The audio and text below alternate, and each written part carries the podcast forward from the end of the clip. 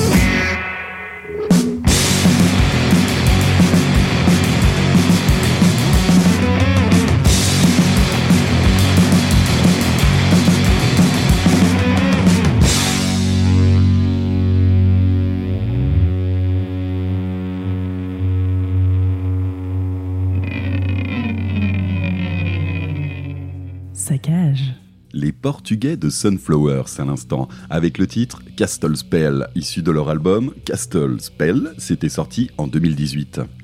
Juste histoire de rebondir en toute décontraction sur un rock fuzzy et amicalement rythmé qui n'est pas sans rappeler les illustres australiens du Roi Lézard. Le duo, composé de Carlos Jesus et Carolina Brandao, insuffle une énergie bien sentie sur une base de rock à grand renfort d'esprit garage et psyché, et franchement, pour ma part, ça fait le taf. Pas besoin de monter sur ces grands chevaux quand on cherche l'efficacité primaire et radieuse, et dans le cas présent, l'effort est plus que maîtrisé. Simple, et un brin binaire, mais finalement très dansant, alors on ne va pas s'emmerder avec les détails. Si vous cherchez une énergie positive et vous rappelez au bon souvenir des rues chaudes et amicales de Porto, c'est par ici qu'il faut se diriger.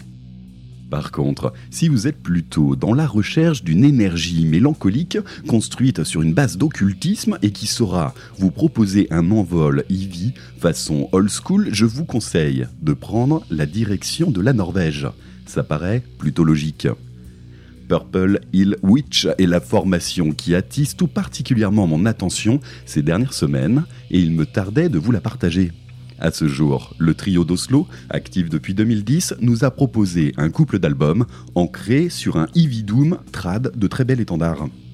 Je ne peux m'empêcher de vous vanter la qualité de la pochette de leur dernier album, en date de 2017, qui répond au nom de Celestial Cemetery, qui image une sublime incantation à la pigmentation rouge comme le sang et inquiétante comme la mort, sur fond d'un décor magistralement glacial.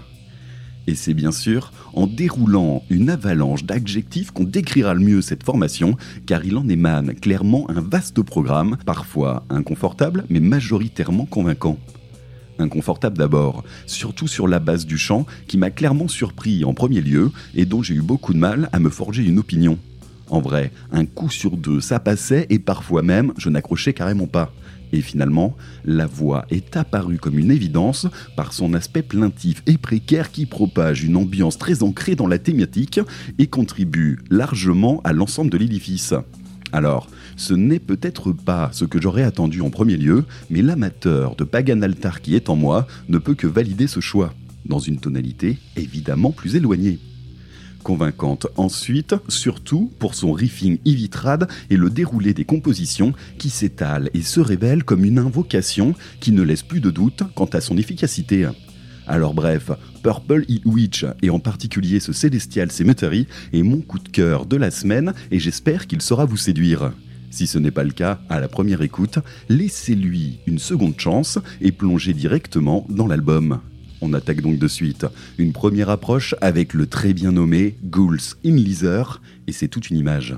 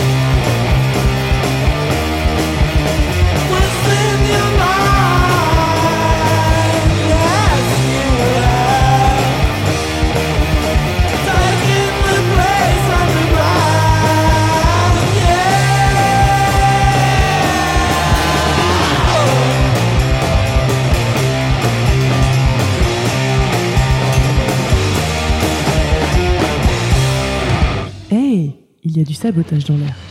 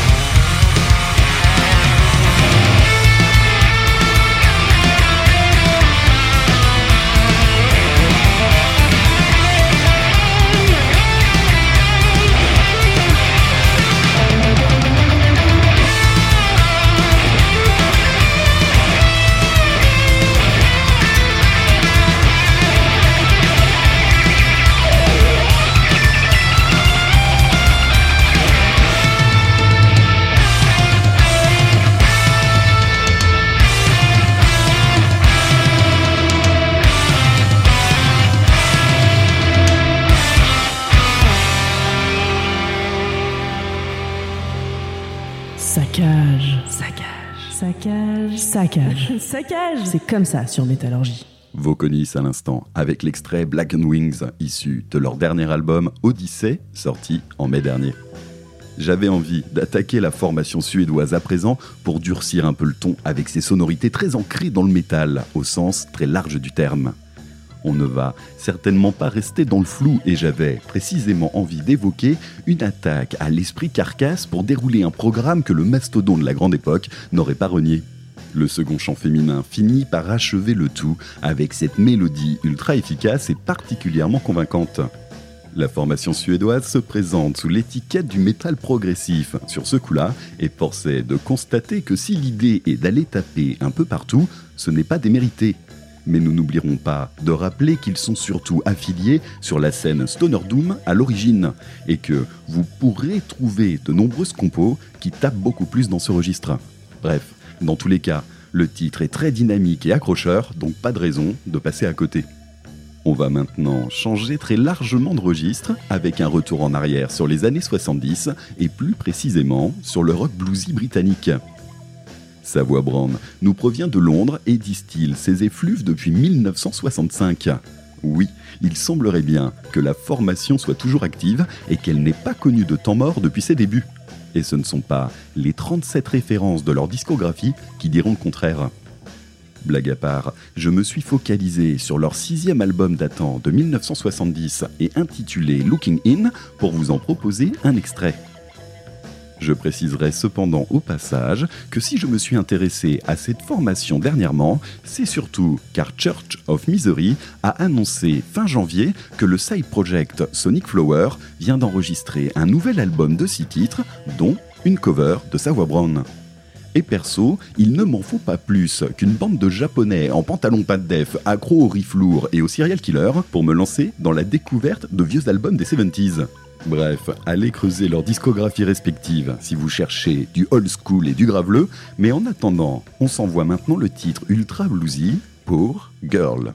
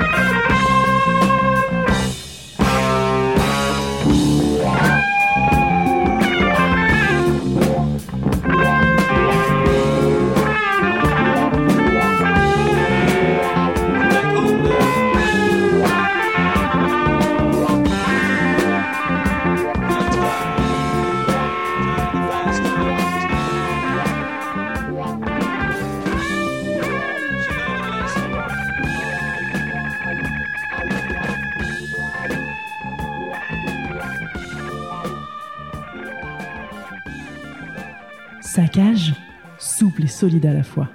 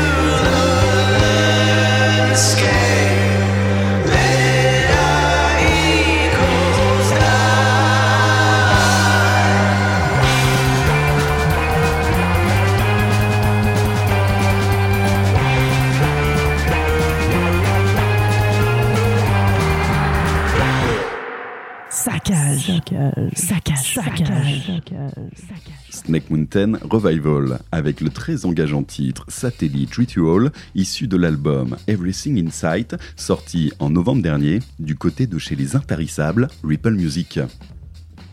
Outre son aspect évidemment rock psyché, c'est surtout un stoner léger et très bien orchestré qui s'offre à nous. La construction de l'album, et surtout de ce titre, est particulièrement accrocheur et bien pensé. À vrai dire, je suis assez impressionné par l'exercice de style ici parfaitement maîtrisé par les Américains. Ce titre ouvre l'album et a la très large capacité de vous accrocher en moins de 30 secondes. Au-delà de sa légèreté de prime abord, se cache l'évocation d'une dynamique, d'une sonorité et d'un esprit qui vient nous donner l'eau à la bouche et nous force à plonger dedans pour en savoir plus. Concrètement, prenez le temps de réécouter ces 30 premières secondes. C'est d'une simplicité et d'une efficacité redoutable. Le programme est posé et il n'y a plus de retour en arrière possible. Et ce qui est beau, c'est que l'album répond parfaitement à cette promesse en poursuivant un programme qui ravive l'intérêt en permanence avec toujours de nouveaux éléments qui viennent capter notre attention, construire une atmosphère sereine et relancer la machine. Donc, ultra accessibilité, douceur palpable et savoir-faire savamment orchestré sont au programme de cet album que j'ai largement sous-estimé en 2021 et qui mérite toute notre attention. Surtout si vous cherchez une toile aussi radieuse que colorée. Perso, cet album est très certainement ce que j'ai écouté de mieux construit en stoner ces derniers mois, et je ne peux que vous conseiller d'être attentif à leur façon de distiller les différents éléments de leur composition, car ce n'est clairement pas innocent et fait au hasard. L'évidente accessibilité tout en douceur cache visiblement une réflexion plus aboutie qui ne démérite clairement pas. On va laisser maintenant la réflexion de côté pour foncer tête baissée dans l'efficience, tonneur par excellence, avec les maîtres du genre dont je ne me lasserai jamais et que vous connaissez obligatoirement déjà. Certainement pas une découverte ou encore moins une nouveauté, mais partons du principe qu'il n'est nullement nécessaire d'avoir une bonne raison pour aborder la question de clutch. La bande Annel Fallon, que je vous ai déjà proposée avec l'évident Electric Worry, a recroisé musicalement mon chemin, et c'est toujours autant une évidence de lui emboîter le pas quand elle se présente à vous. La seule réponse attendue ne peut être que Ouais, on va faire comme ça. Et pour le coup, vu qu'on avait déjà abordé le très sûr From Be Still to Oblivion de 2007, on va embrayer naturellement vers le Earth Rocker de 2013, qui reste également très solide et surtout au rang de mes albums préférés de la formation. Sans plus de délicatesse superflue, je vous propose donc de plonger directement dans le très entraînant DC Sound Attack de Clutch.